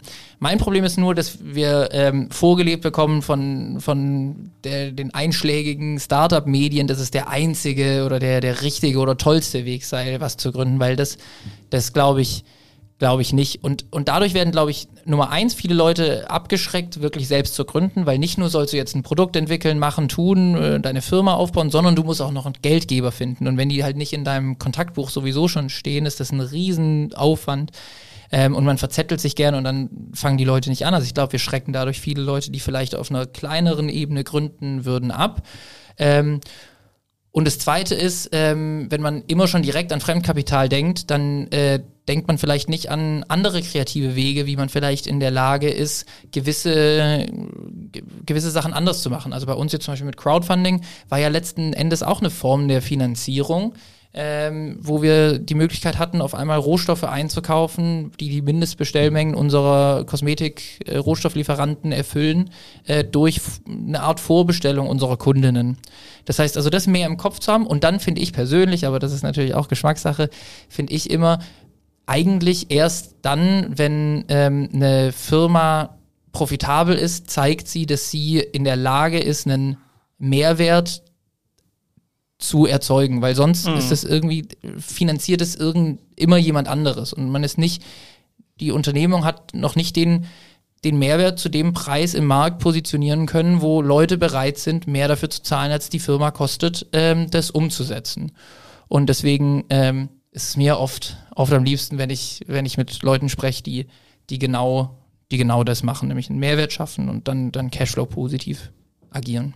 Hast du dazu das Buch Kopfsteig Kapital gelesen? Ja, Günther ja. Faltin. Ja, ich wusste den Namen nicht ja, mehr, aber ja. äh, das Buch war auf jeden Fall super. Mhm. Ähm, keine Ahnung, da konnte man ja auch noch relativ gut drin sehen, was es für kreative Möglichkeiten gibt, einfach so, ohne jetzt die äh, geballten Massen an Geld zu haben, äh, trotzdem schlaue Sachen zu ermöglichen. Total und einfach auch mal Sachen zu hinterfragen und ja. äh, anders zu machen. Irgendwie ein eindrückliches Beispiel aus dem Buch ist ja irgendwie so ein Berliner Startup, die einen neuen Boden hätten verlegen müssen in ihrem Office und dann hatten die dafür irgendwie keine Kohle ähm, oder wollten nicht so viel Geld ausgeben, weil das super teuer ist. Und dann haben die geschaut und haben irgendwie gesehen, dass Sand total günstig ist, so Spielkastensand. Und dann haben die eine Beachparty gemacht äh, und haben da Sand reingekippt, nachdem sie es mit dem Statiker geklärt hatten. Und hatten dann irgendwie für anderthalb Jahre Sand als Boden und man vorne die Schuhe ausgezogen und die Leute haben sich gefühlt wie am Strand. Und es war viel günstiger und die Leute haben sich direkt wohler gefühlt. Also es, genau, ich glaube, es gibt immer kreative Ansatzmöglichkeiten und dann immer nur viel Geld auf was werfen, glaube ich, ist oftmals auch nicht sinnvoll. Manchmal hilft es und klar, also sicherlich jetzt, wenn ich, wir haben es vorhin davon schon gehabt, wenn ich jetzt irgendwie zurückschaue, wir haben 2020 irgendwie 6 Euro für eine Custom Acquisition per Paid Social gezahlt. Jetzt sind wir so bei 12 Euro, ähm, das heißt doppelt so teuer. Da würde ich mir natürlich schon wünschen, dass wir vor zwei Jahren gesagt hätten, oh, wir geben Vollgas. Aber natürlich nur mit dem Wissen, dass wir jetzt haben. Hätte ja auch. Spielt wieder das Thema Timing mit Ja, rein. ja, genau. Hätte mhm. ja auch anders laufen können. Mhm. Und ähm, ja, genau. Und ich glaube, wenn man äh, einfach eine, eine, gewisse Form der Restriktion sich selbst auch auferlegt, ist man gezwungen, kreativer zu sein. Ähm, und das macht ja auch Spaß. Aber siehst du, siehst du vielleicht auch irgendwie so, ein, äh, so eine gewisse Problematik hinsichtlich jetzt irgendwie so Vorfinanzierungen und sonst irgendwas? Ähm, vor allem in einem skalierenden Umfeld, wenn man das gebootstrap macht, ist es ja schon so, dass man im, Frontend, sage ich jetzt mal, schon ein bisschen mehr Geld reinstecken muss für, mhm. sei es jetzt Mitarbeiter, Wareneinkauf, ähm, Lagerhaltung und sonst irgendwas, bevor das Produkt jetzt vielleicht an sich outpayt. Auf der anderen Seite hast du natürlich, während du Frontend viel investierst, noch irgendwie sowas wie Löhne, was dann äh, konsequent weiter mitläuft. Zum Beispiel ist das dann nicht was, wo man auch denken kann, so, ey, vielleicht macht Sinn, vielleicht so ein gewisses äh, Grund, äh, so ein gewisses Grundkapital äh, vor allem am Anfang irgendwie auf der Seite zu haben, wenn man jetzt irgendwie nicht so äh, ich, ihr hattet jetzt kein Glück, euer Erfolg ist geprägt von harter Arbeit und guten Entscheidungen, aber vom Gedankengang her ist es ja nicht immer zwingend so und dann ist es natürlich Voll. sowas, was dann irgendwie auch schnell irgendwie so einen Rattenschwanz mit sich tragen kann. Ja, total. Ähm, ja, ähm, aber auch, also äh, vielleicht vielleicht muss man dann einfach noch einen Monat länger warten, bevor man dann äh, okay. anfängt, ein Produkt irgendwie neu auf den Markt zu bringen oder so. Vielleicht ist es dann einfach noch ein Ticken zu früh. Also vielleicht vielleicht sammelt dann, also so ist es ja auch im privaten Leben, wir würden ja auch zu niemandem sagen, der jetzt irgendwie direkt von der Uni kommt, kauf dir doch jetzt mal ein teures Auto, weil du wirst ja bald einen Job haben, wo du dir das dann leisten kannst. Sondern wir würden sagen, hey, spar dir erstmal ein bisschen Geld, bis du dir das Auto leisten kannst oder bis du weißt, dass irgendwie der Cashflow, äh, also bis dein Einkommen, bis dein frei verfügbares Einkommen, das du hast, ausreicht, um die Anschaffung irgendwie in Form von Leasing oder so sinnvoll ist. Ähm, und und die, den gleichen Gedankengang, den machen wir bei Unternehmen nicht. Da sagen wir immer, ja, du könntest das ja irgendwie viel besser leveragen, äh, wenn mhm. du irgendwie Fremdkapital aufnimmst. Völlig in Ordnung, völlig fein. Also ich meine, das muss man auch ehrlich sein. Ähm, so Themen wie Revenue-Based Financing finde ich auch mega spannend, wo man einfach sagen kann, hey, anstatt dass ich gezwungen bin, wir haben jetzt für, den, für das Deo irgendwie circa 400.000 Euro war so die Entwicklungskosten und um die erste Charge, gerade Aluminiumdruck, da muss das Werkzeug gemacht werden. Du brauchst eine gewisse Stückzahl dafür, das ist einfach sinnvoll ist, äh, musst du vorfinanzieren. Ähm, da kann es vielleicht manchmal schon sinnvoll sein zu sagen, hey, anstatt dass wir das jetzt aus unserem Cash-Bestand zahlen, lass uns das doch lieber mit jemandem machen, der uns das vielleicht finanziert ähm, und dann ähm, wird es über die, die Umsätze, die damit gemacht werden, zurückbezahlt. Das ist für mich auch nicht zwingend Fremdkapital äh, finanziert. Also ich finde immer dann, wenn when Equity fließt, sollte man schon, schon sehr gute Gründe haben, das zu machen. Und ich finde, oftmals ist, ist der Gedankengang dahinter, oder manchmal zumindest ist der Gedankengang dahinter, einfach nur schneller zu wachsen. Aber für also was ist da, was ist da der, der Antrieb und ähm, oder die Motivation? Und oftmals passieren dann eben auch in dem Prozess Dinge, die man vielleicht so gar nicht möchte. Also zum Beispiel neulich mit jemandem gesprochen, ähm, die machen, die machen Revenue-Based Financing und da habe ich gesagt, ja, aber man kann ja auch vielleicht eine Kontokorrent-Linie, also bei seiner Bank sagen, irgendwie, dass man ein Stück weit ins Minus gehen darf, haben und der dann auch gesagt, irgendwie, ein klassisches Sprichwort ist immer, zeig mir jemanden, der eine Kontokorrentlinie hat und die nicht voll ausschöpft und ich zeig dir einen Lügner. Also immer so, wenn du das dann mhm. hast, dann, dann schöpfst du das auch voll aus und dann planst du damit. Und ich glaube, das ist immer immer, immer so ein Abwägen. Und ich glaube einfach, was ist der, der Mehrwert, jetzt weitere Tische, weitere Leute am Tisch sitzen zu haben beim Duschbrocken, die, ähm, die vielleicht aktuell ist, jetzt nur Christoph und ich und wir haben eine klare Vision, was wir irgendwie erreichen wollen. Und das, das ist alles nur für den Duschbrocken. Und jetzt sitzt da noch jemand anderes am Tisch, der aber auch noch andere äh, Beweggründe hat, warum irgendwas passieren soll. Ähm, da muss man sich schon, ich glaube, da sollte man sich schon bewusst sein, dass es echt einen echt brutalen Mehrwert liefern muss für die Unternehmung, dass sowas, sowas Sinn macht. Aber der Duschbrocken ist aktuell rein D2C. Aber Also wir haben so 100 Unverpackt-Läden, die den Duschbrocken noch vertreiben, offline. Okay, aber theoretisch könnte man ja sagen, es wäre auch ein wunderbares Produkt, vielleicht in einer kleineren Ausführung irgendwie für Hotels, ähm, für den Einzelhandel irgendwo Ja. auf jeden Fall auch, wo man ja schon dann, glaube ich, denken könnte, da wird vielleicht ein strategischer Investor, der sich da wirklich gut auskennt, vielleicht Sinn machen, oder? Ja, also wie gesagt, ich, bin Opportunist. Äh, ich schließe nicht aus, dass sowas nicht irgendwann mal vielleicht auch interessant wird. Völlig, die, diese, also sowas, so Umstände ändern sich ja auch. Ähm, aber ansonsten bin ich sehr zufrieden irgendwie mit einer kontinuierlichen Verbesserung, irgendwie Stück für Stück, äh, nicht nur bei den, bei den Duschbrocken und den Plastikflaschen, sondern Stück für Stück irgendwie das aufzuarbeiten und auch in dem Rahmen, in dem man wohl ist zu agieren, äh, zu wirtschaften.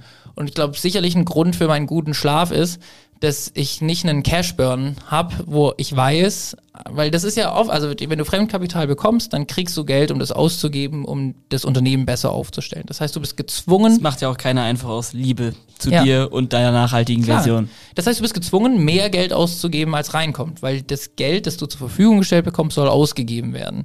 Ähm, und das bedeutet also, du bist automatisch im Cashburn, Cashflow negativ. Das bedeutet, du hast dann immer deine Cash-Burn-Rate. Das heißt, du weißt, wie lange mein Geld aktuell noch reicht, wenn ich so weitermache. Und das ist dann über in der Regel irgendwas zwischen sechs und zwölf Monate. Ähm, würde ich deutlich schlechter schlafen, wenn ich das wüsste. Wenn du die ganze Zeit wüsstest, ja, ja, in sechs Monaten kann alles vorbei sein. Ja. Ja, genau. Und dann fängst du nach drei Monaten an, Anschlussfinanzierung, oder dann musst du wieder die Struktur ändern. Ich glaube, wahnsinnig schwer. Ich habe, äh, Tarek Müller hat bei der, äh, bei der K5 drüber gesprochen, dass die so alle zwei Jahre machen die irgendwie so ein Krisenszenario und rufen so eine Krise irgendwie intern aus, um die Mitarbeitenden darauf hinzuweisen, irgendwie so, wir können nicht einfach nur hart spenden. So als sie ein IPO gemacht haben zum Beispiel, haben die danach gesagt, hey, nur weil wir jetzt viel Geld eingenommen haben, müssen wir doppelt äh, so, so achtsam sein, dass wir dieses Geld nicht unnötig, unnötig ausgeben. Und ich glaube, das ist super, super clever. Das heißt, also alles, was ich jetzt hier in äh, 15 Minuten lang versucht habe zu sagen, ist, ich glaube, es ist total valide, in ganz vielen Situationen Geld aufzunehmen, in irgendeiner Art und Weise. Ähm, ich glaube, es gibt viele Möglichkeiten, dass, wo sowas möglich ist, vielleicht ohne Eigenkapital hinzugeben, weil wenn, wenn was wirklich erfolgreich wird, ist es immer die teuerste Form der, der Finanzierung und man holt sich natürlich auch andere Interessen mit an den Tisch. Und wenn man in der Lage ist, das vielleicht zu umgehen in irgendeiner Form, sei es kreativ oder sei es ähm, sei es, ähm, dass man langsamer wächst, aber dafür sicherstellt, ähm, dass man eben lange am Markt Bestand hat, ähm, dann, dann, dann ist das ja auch ein, ein tolles Outcome. Das ist, glaube ich, ein sehr, sehr spannender Ansatz, den ihr da verfolgt. Sehr arrhythmisch zu dem eigentlich, was man sonst vielleicht irgendwie suggeriert bekommt in irgendwie der deutschen E-Com-Weltform, vielleicht auch irgendwie so Ja. LinkedIn und sonst irgendwas. Da ist es, glaube ich, schon so, ähm, dass er so ein, so ein, so ein ehrlicher, handfester, eher, also es ist einfach ein, ein sehr, sehr, sehr verantwortungsvoller Ansatz, den ihr angeht. Er ist eher so wie der klassische Handwerker um die Ecke halt. Ja. Der plant halt auch so. Der sagt so, ha, ich kann halt nicht mehr äh, Heizungsrohre kaufen, als ich Geld auf dem Konto habe.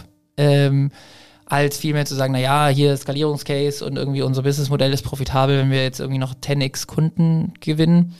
Ähm, wie gesagt, also muss ich auch challengen. Ich habe jetzt mit Pip Klöckner neulich geredet, hier vom Ja. Doppelgänger Tech Talk Podcast, weil der hat ja eine ganz andere Meinung. Äh, der ist der Meinung, man muss äh, fake it till you make it und Vollgas und äh, du musst so groß wie möglich, weil, weil du damit auch dann Marktverändern sein kannst. Selbst wenn du dabei drauf gehst, veränderst du irgendwas. Also der hat das Beispiel irgendwie Beyond Meat und Oatly gebracht, wo er sagt, ey, die zwei Firmen stehen super scheiße da, aber die haben auf jeden Fall mega krass was bewirkt und ist halt dann egoistisch. Ähm, zu sagen, ich will, dass meine Firma überlebt, weil klar, es ist halt scheiße, bei der irgendwie Dinnerparty dann sagen zu müssen, ich bin derjenige, der irgendwie gefailt hat, aber ich habe auf jeden Fall irgendwie die, die Szene verändert, so die, die Marktwahrnehmung, was ja Beyond Meat und Oatly auf jeden Fall getan haben. Ähm, ähm, und ich habe halt eher so die Meinung, dass ich denke, naja, also ich glaube, für mich ist halt Langfristigkeit wichtig. Also Nummer eins von den Stakeholdern gesehen, ich habe eine größere Verantwortung meinen Mitarbeitenden gegenüber als, ähm, als anderen Menschen. Das heißt, da bin ich gezwungen, denen einen Job zur Verfügung zu geben. Persönlich natürlich auch Interesse daran, dass es den Duschbrocken so lange wie möglich gibt. Und ich glaube schon daran, dass es auch möglich ist, Veränderungen zu erzielen, indem man langsamer wächst. Es muss nicht immer das Explosive sein. Ähm, Gerade bei einem Thema wie irgendwie Shampoo und Plastikflaschen einsparen. Ähm, was sicherlich wichtig ist und Teil, Teil der Mission irgendwie eine grünere Umwelt zu haben, aber nicht das einzige T oder nicht der wichtigste Hebel, um die Welt zu retten. Spannend. Ähm, genau. Finde ich einen guten Ansatz. Also was ich da vor allen Dingen auch raushöre, ich meine, wir hatten jetzt äh, als Joke eben schon Schaffe, Schaffe, Häuslebau, Ja. aber es ist so ein bisschen noch dieser klassische Schwabenansatz oder das, was man damit zumindest in Verbindung bringt. Ne? Einfach immer nur zu gucken, mit dem zu wirtschaften, was man hat und darauf halt ein grundsolides Unternehmen aufzubauen und jetzt nicht irgendwie einfach unnötig Geld rauszubringen. Willst du damit dich auch identifizieren, wenn man das einfach mal so sagt? Oder? Voll. Ja, voll. Ähm, also ich, genau, ich habe keine Pläne halt aufzuhören mit dem Duschbrocken. Ja. Ähm, und ähm, ich glaube, die, die Mission vom Duschbrocken ist wert, da weiterhin dran zu arbeiten. Ähm, und deswegen kann ich mich damit sehr gut identifizieren, klar. Okay, Spannend. Was ist vielleicht von dir persönlich in den äh, nächster Zeit noch so zu erwarten? Also wir hatten eben schon sozusagen die Projekte am Duschbrocken. Äh, ich glaube, du fängst jetzt auch so langsam an, ein bisschen mehr so in die Öffentlichkeit zu gehen. Äh, ihr versucht, glaube ich, dem Duschbrocken irgendwie durch euch beiden oder vor allem vielleicht auch durch dich so eine wirklich persönliche Schiene äh, zu verpassen, was, glaube ich, ganz gut funktioniert. Was sind so, was sind so Sachen, die dich gerade so ein bisschen antreiben und bewegen? Oh je, ähm, also ja, genau, wir machen inzwischen deutlich mehr auch irgendwie, äh, ich, ich mag Personal Brand irgendwie gar nicht, aber wir wollen einfach genau auch irgendwie aus der, aus der Gründerbrille, äh, weil wir das früher stärker über die Duschbrockenkanäle gemacht haben und dafür jetzt weniger äh, Platz ist, das dann einfach über die persönlichen Kanäle stärker machen, vor allem LinkedIn und auch darüber berichten und uns auch stärker austauschen und, und mit anderen Leuten äh, ins Gespräch kommen, so wie wir das ja hier auch machen. Ähm, ansonsten äh, Full Focus Duschbrocken. Ähm, keine, keine Side-Projects. Also nichts geplant. anderes wird mehr angefangen, oder was? Nee, Family und Duschbrocken. Family und Duschbrocken, ja genau. Voll. Ja, wie, ich habe vorhin schon gesagt, ich habe zwei Kids. Äh, da, damit ist die, ist die Freizeit auch äh, bestimmt. Äh, wir, re wir renovieren gerade ein Haus. Äh, damit sind dann die Wochenenden auch verplant. Ähm, deswegen Aber ist das, ist das dann vielleicht auch so ein, so ein, also was heißt ein Grund dafür? Also ich würde jetzt nicht sagen, dass ihr nicht so krass risikoavers seid, aber ihr verfolgt ja schon einen sehr string- stringenten Plan, ähm, der so sehr, sehr nüchtern ist Mhm. und ist nicht so übel, übelst aufgebläst. Hat das dann auch irgendwas mit euren persönlichen Situationen zu tun, dass man das äh, Risiko dann vielleicht auch einfach nicht so krass an die hohe Glocke hängen möchte? Weiß ich, nee, weiß ich gar nicht. Also wir haben jetzt in den letzten irgendwie acht Monaten 1,2 Millionen Euro in neue Projekte und, Okay. und Lagerbestand und so gepackt. Ähm, das heißt, das ist schon ein klares Bekenntnis dafür, dass wir glauben, dass der Duschbrocken wachsen kann und wächst und ähm, dass wir, dass wir das äh, weiter durchziehen. Ähm, das glaube ich nicht. Also das Cash ist gebunden im Unternehmen, das möchten wir auch so, das ist uns auch wichtig und wir wollen da auch weiter wachsen. Ähm, nur ähm, was ist der Trade-off, den ich eingehen würde, wenn ich jetzt irgendwie Kapital aufnehme? Also was ist, ja, da, da sehe ich aktuell einfach nicht den Mehrwert. Ja. Ja, deshalb, nee, nee. Volles Risiko mit dem, was wir, was wir, was wir zur Verfügung haben. Auf jeden Fall. Äh, wir wollen, dass das klappt, aber, aber nicht illusorisch und auf jeden Fall datenbasiert ähm, und ähm, eben ein Stück weit konservativer, weil wir sagen, wir, wir gehen nicht in den Lifetime Value. Also wir wissen nicht, wie, wie die Situation, wir haben Februar 2022 gesehen, als irgendwie Russland die Ukraine angegriffen hat, wie auf einmal äh, in den Kundinnenumfragen, in den Konsumerindizes äh, Nachhaltigkeit von einer klaren Top-3-Position, manchmal Platz 1, äh, in Keller gestürzt ist, weil die Leute back to basics äh, gegangen sind und irgendwie Reis kaufen anstatt Quinoa. Ähm, so, die, ich sag mal, die Kohorte, die ich, die ich, sag mal, im Q4 2021 äh, mir eingekauft hätte, wenn ich, wenn ich sage, okay, pass auf, ich will mit der zweiten oder mit der dritten Bestellung auf Null kommen. Also da weiß ich schon mal, dass die niemals profitabel werden würde. Und da, da frage ich mich einfach, also das ist halt in meinen Augen, wenn es darum geht, nachhaltig äh, eine Firma aufzubauen, schwierig. Äh, dafür ist auch unser Zeithorizont zu kurz, um wirklich zu wissen, wie, wie unterschiedliche Kohorten aus unterschiedlichen Zeiten sich, sich verhalten. Das heißt, sehr, sehr nüchtern klingt so, äh, klingt so negativ, aber sehr, sehr datengetrieben, ähm, sehr, wir lügen, wir versuchen uns so wenig wie möglich in die eigene Tasche zu lügen, sondern klar zu eruieren, was ist unsere Situation, was können wir uns erlauben, was können wir uns nicht erlauben. und dann immer wieder auch Sidebets irgendwie zu machen. Also mal gucken, ähm, also was passiert, wenn wir jetzt hier irgendwie was, äh, was ausprobieren, klappt es, funktioniert es oder klappt es nicht? Ähm, und so machen wir jetzt nächsten Monat zum Beispiel zum ersten Mal äh, zwei Duschbrocken mit Düften mit einem Influencer-Pärchen. Ähm, die haben dann, also da gibt es eine eigene Landingpage, die ist nur über, über den Link erreichbar, den die teilen, gerade als Neukundenmarketing, um, um Reichweite, die die haben, enger mit der Marke Duschbrocken zu, zu verzahnen. Ähm, da bin ich mal gespannt, was hat das für einen Hebel? Und das ist natürlich schon ein Riesenaufwand. Wir produzieren da 20.000 Duschbrocken irgendwie für, für die zwei. Wir haben noch keine Erfahrungswerte. Ähm, aber ich glaube, sowas ist wahnsinnig, wenn das gut funktioniert. Das ist ein ähm, guter, guter Proof für kommende Projekte, die in die gleiche Richtung gehen könnten, ne? Genau, genau. Also ich könnte mir dann, wenn das gut funktioniert, könnte es irgendwie Q1 wie January irgendwie einen Duschbrocken mit einem Nachhaltigkeits- oder vegan lebenden Influencer geben. Q2 vielleicht irgendwas Reise, Reiseinfluencer. Q3 äh, Gym, also irgendwie äh, jemand, der das alles in seinen, in seinen Rucksack wirft und Q4 Home and Lifestyle Weihnachtsgeschenk oder so. Und, und einfach so, also Sidebets machen, ausprobieren, testen, machen. Nur einfach nicht halt ähm, so ein Stück weit dieses aufgeblasene ähm, Lifetime Value äh, Gedanken. Im siebten Kauf Ding. profitabel. Ja, genau, Alter. Ich, ich schlafe einfach zu gerne, äh, dass ich mir den Stress geben würde. Nee, es ist ja auch einfach so, man muss einfach sagen, es ist ein richtig guter und toller Ansatz. Also so, das sollte jetzt auch gar nicht so rüberkommen, wie als würde man das irgendwie nicht so sehen. Also ich muss sagen, ich bin Riesenfan von euch. Ich finde die Marke geil. Ich finde das super, wie ihr das macht. Ähm, ich glaube, wir kommen auch alle irgendwie eher so ein bisschen so vom Ländle her und da ist es einfach irgendwie so, da zählt Verbundenheit, Zusammenhalt, ehrliches, Ehrlichkeit einfach noch richtig viel. Ähm, und deswegen bin ich da großer, großer Fan von. Deswegen äh, Voll, voll. mein Respekt. Würdest du das denn jetzt, äh, wenn du das retrospektiv betrachtest, oder sagen wir mal, du stehst, äh, drehst die Uhr fünf Jahre zurück, würdest du es nochmal so machen? Auch bootstrapped, auch mit den gleichen Möglichkeiten, die ihr genommen habt? Oder würdest du sagen, okay, zurückweg betrachten, würde ich das auf jeden Fall anders machen? Gibt es irgendwie so eine Sache? Also genau, äh, der Unterschied ist für mich, wenn ich jetzt fünf Jahre zurückgehe, weiß ich dann, was in den fünf Jahren passiert. Dann würde ich nämlich Sachen anders machen, Ja. äh, weil ich die Erfahrung gesammelt habe. Ähm, also wenn ich wüsste irgendwie, wie sich der, der ROAS entwickelt auf gewissen Plattformen, dann Ja. würde ich da natürlich Vollgas geben und das ausoptimieren.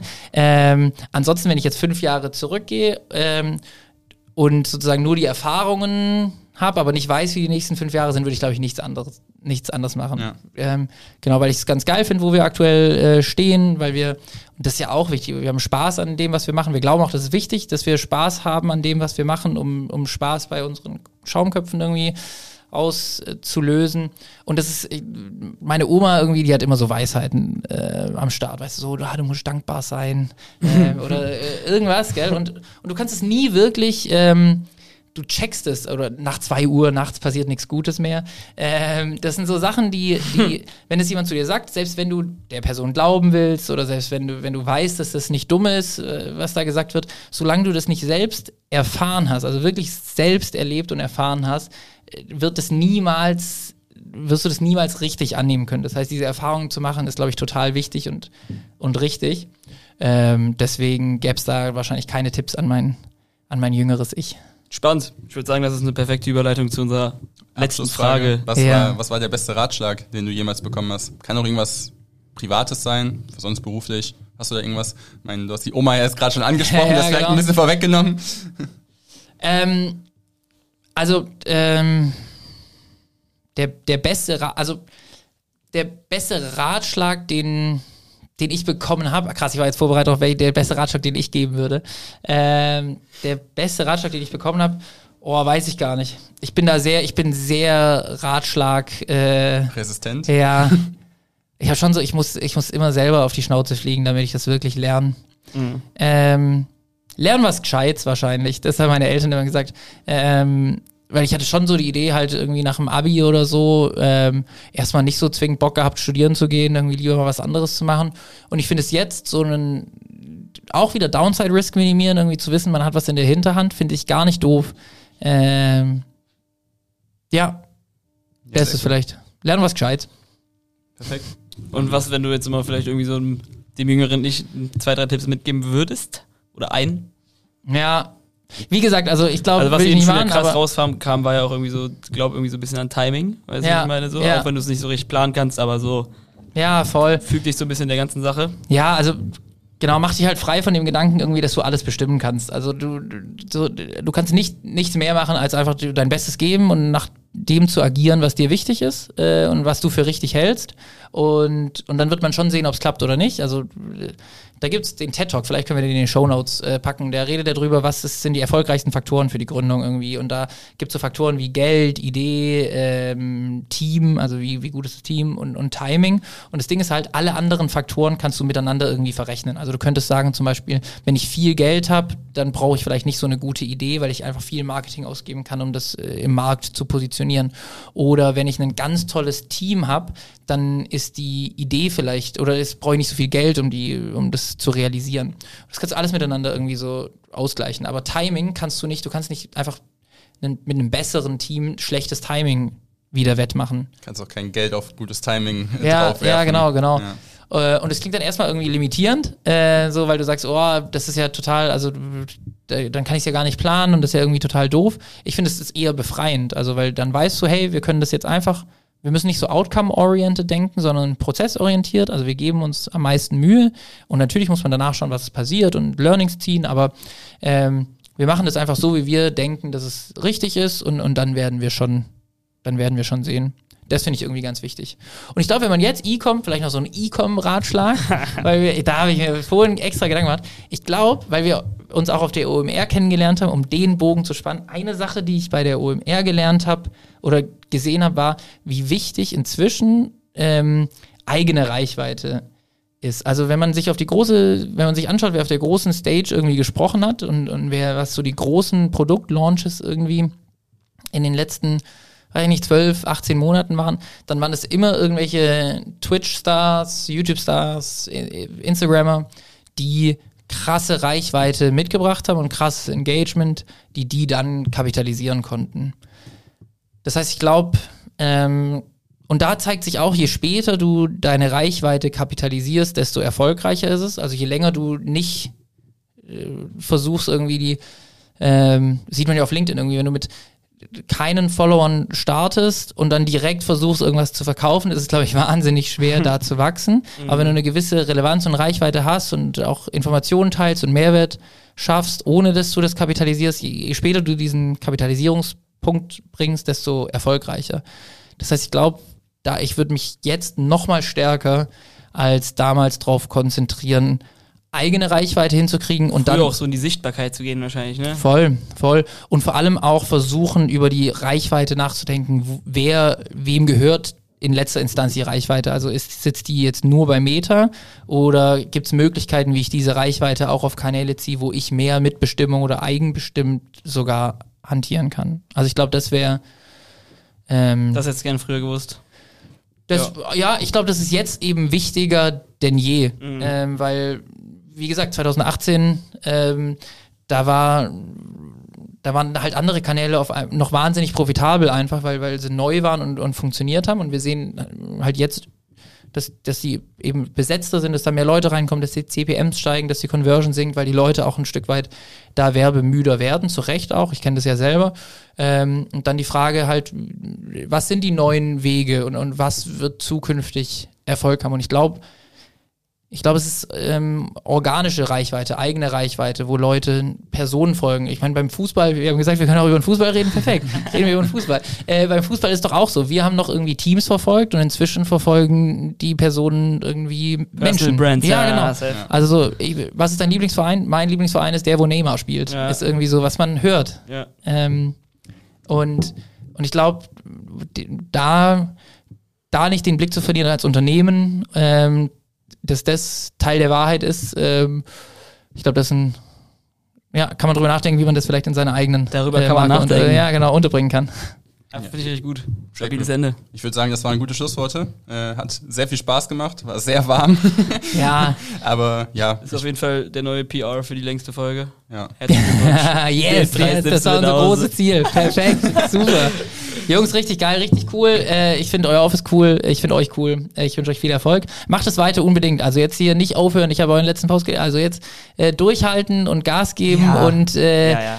Äh, ihr, ihr rockt es. Also ihr seht ja jetzt auch schon den Erfolg und, und dass irgendwie die Folgen gehört werden. Ich Ja. glaube, das ähm, cooles, professionelles Setup. Äh, ich glaube, ihr liefert da richtig Mehrwert. Äh, macht richtig Spaß. Freut mich, freut uns auf jeden Fall auch, dass irgendwie Danke Leute das dann Feedback. wie du einfach mal so vorbeikommen und Ja. irgendwie. Lustigerweise, die Anekdote erzählen wir noch zum Schluss. Wir haben seit zwei Wochen nichts mehr gehört gehabt voneinander.